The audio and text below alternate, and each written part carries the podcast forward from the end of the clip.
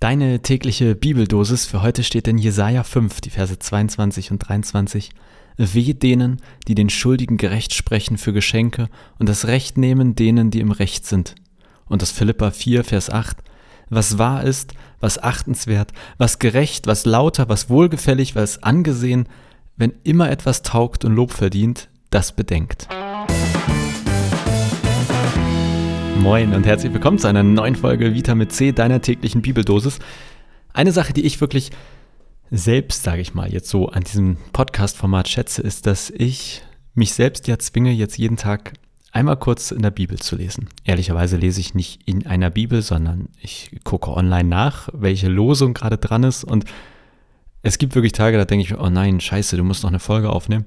Aber es ist für mich immer wieder bereichernd, weil es einfach immer was triggert und immer was auslöst. Und heute, ich weiß gar nicht, ob das wirklich jetzt einen Zusammenhang mit den Versen hat, aber mich hat das einfach getriggert. Ich bin bei der WM in Katar gelandet. Also, wenn du das jetzt heute am 7.12. guckst, wir sind quasi, ja, Turnier ist irgendwie so, läuft noch eine Woche. Deutschland ist schön ausgeschieden, Einschaltquoten sind schlecht. Und es ist ja, zumindest in meinem Umfeld, die Frage gewesen, was macht man mit der WM? Darf man die gucken oder nicht? Sollte man sie boykottieren oder wie gehen wir mit dieser, dieser WM um? Wenn du dich jetzt fragst, äh, Jonas, wie kommst du jetzt auf die WM?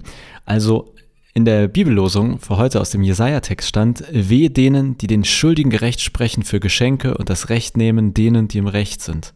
Und ich habe gedacht, naja, also Schuldige gerecht sprechen, das ist ja schon so ein Greenwashing, was da passiert, wenn ein Land wie Katar eine Fußballweltmeisterschaft bekommt, obwohl ähm, gehörige Missstände in dem Land vorherrschen, dann ist das ja so ein bisschen wie, ich spreche in Anführungszeichen Schuldige gerecht für Geschenke. Und wir wissen nachweislich, dass Katar die WM nur bekommen hat, weil sie bestochen haben mit Geschenken. Also, das war mein erster Triggerpunkt. Und dann der zweite Teil des Verses, das Recht nehmen denen, die im Recht sind.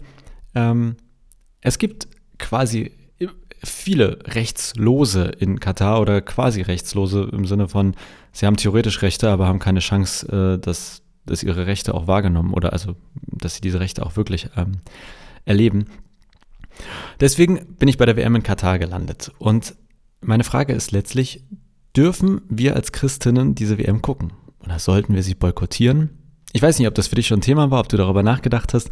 Äh, ich habe ja an vielen Stellen darüber diskutieren dürfen und müssen. Ähm, müssen, sage ich, weil wir als Gemeinde uns letztlich entschieden haben, diese WM als Public Viewing zu zeigen. Und als wir das entschieden haben vor ein paar Monaten, habe ich definitiv unterschätzt, wie so die gesamtgesellschaftliche Stimmung ist. Und als ich das zum Beispiel auf Facebook-Gruppen gepostet habe und so, da habe ich gemerkt, uff, ganz schön Gegenwind. Und äh, ich hatte auch mit meinen Brüdern vorher darüber diskutiert, weil die, ähm, oder meine, eigentlich meine ganze Familie guckt die WM nicht und boykottiert das. Und deswegen war das Thema für mich. Und ähm, man kann ja aus vielen Perspektiven das betrachten. Und jetzt heute in aller Kürze wäre eben meine Frage, wie ist das als Christinnen? Sollten wir das gucken? Sollten wir es boykottieren? Gibt es da vielleicht auch biblische Argumente? Ich muss sagen, ich bin wirklich bei dem Boykott etwas skeptisch. Also ich finde das völlig in Ordnung und auf eine Art auch gut, äh, wer das macht, ja, und ähm, will das gar nicht schlecht reden. Aber ich würde biblisch gesehen sagen, es geht darum, dass wir uns als Christinnen für Schwache, für, die Ausgegrenzten einsetzen, für die, die vielleicht theoretisch Rechte haben, aber sie nicht wirklich durchgesetzt bekommen. Also ähm, denen, die im Recht sind, dass wir denen zur Seite stehen oder denen, die unter, unterdrückt werden, ausgegrenzt werden, dass wir ihnen helfen. Und da behaupte ich mal, da geht es gar nicht um die Frage, ob wir die WM gucken oder nicht. Denn ob wir die WM gucken oder nicht, das hilft jetzt konkret den Menschen in Katar, die, also zum, den äh, Kataris geht es ja super, aber quasi den Arbeitsmigrantinnen, ähm, das hilft ihnen nicht. Und das ist eigentlich nicht die Lösung, zu sagen, ich gucke die WM oder ich gucke sie nicht. Ich glaube, dass egal, ob man sie guckt oder nicht, es eigentlich darum geht, und also tun wir auch wirklich konkret etwas. Denn ich glaube, ähm, es kann Menschen geben, die gucken die WM, aber setzen sich krass für Menschenrechte ein. Ob das nun ist, dass sie bei Amnesty International aktiv sind, Geld spenden, vielleicht sogar Zeit, Ehrenamt aufwenden.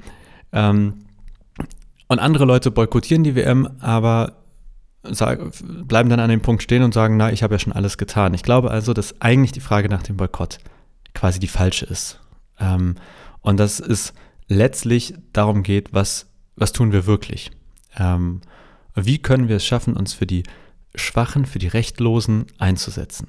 Und ich behaupte, eigentlich ist an dem Punkt egal, ob wir die WM schauen oder nicht, sondern es geht um all die Zeit danach und davor.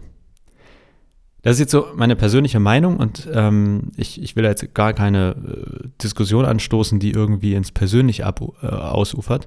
Aber ich habe wirklich auch viel Podcast jetzt über Katar gehört, habe mich viel damit beschäftigt. Äh, wir haben als Gemeinde den Deal gemacht, okay, wir zeigen die WM, aber dafür muss Jonas in der Halbzeit quasi, ähm, also ich mache mal Vorträge von Amnesty International oder versuche zu informieren über die Menschenrechtslage in Katar und darüber ins Gespräch zu kommen, weil das ist wirklich keine billige Ausrede, um Fußball zu gucken, weil ich persönlich davon überzeugt bin, es braucht sozusagen mehr als in Anführungszeichen ein, ein Boykott.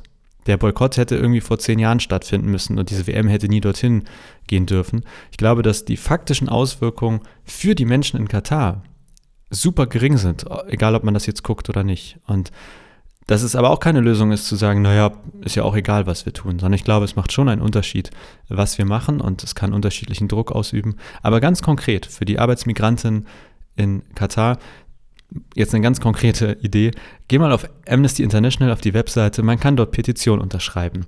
Man kann versuchen, mit einer Masse an Menschen quasi sich für etwas Positives, für Veränderungen einzusetzen. Und ähm, Unabhängig davon, ob du jetzt Fußball guckst oder nicht, wäre das einfach meine Idee für deinen heutigen Tag. Amnesty International hat echt eine Menge Informationsmaterial zur WM, aber natürlich auch zur Menschenrechtslage darüber hinaus. Und ja, es mag nur etwas Kleines sein, was wir dort tun können, aber ich glaube, am Ende des Tages ist es mehr, als quasi nur in Anführungszeichen der Boykott oder die Frage, gucke ich es oder gucke ich es nicht. Und zu sagen, ich gucke es, aber ich mache nichts, halte ich für genauso äh, wenig hilfreich, wie zu sagen, ich gucke es nicht, aber der Rest ist mir auch egal.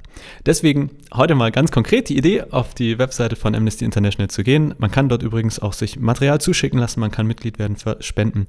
Ich finde es äh, eine richtig gute Arbeit, die die machen und ähm, das ist meine Empfehlung für deinen Tag und dann hoffe ich, dass wir uns morgen wieder hören. Bis dann!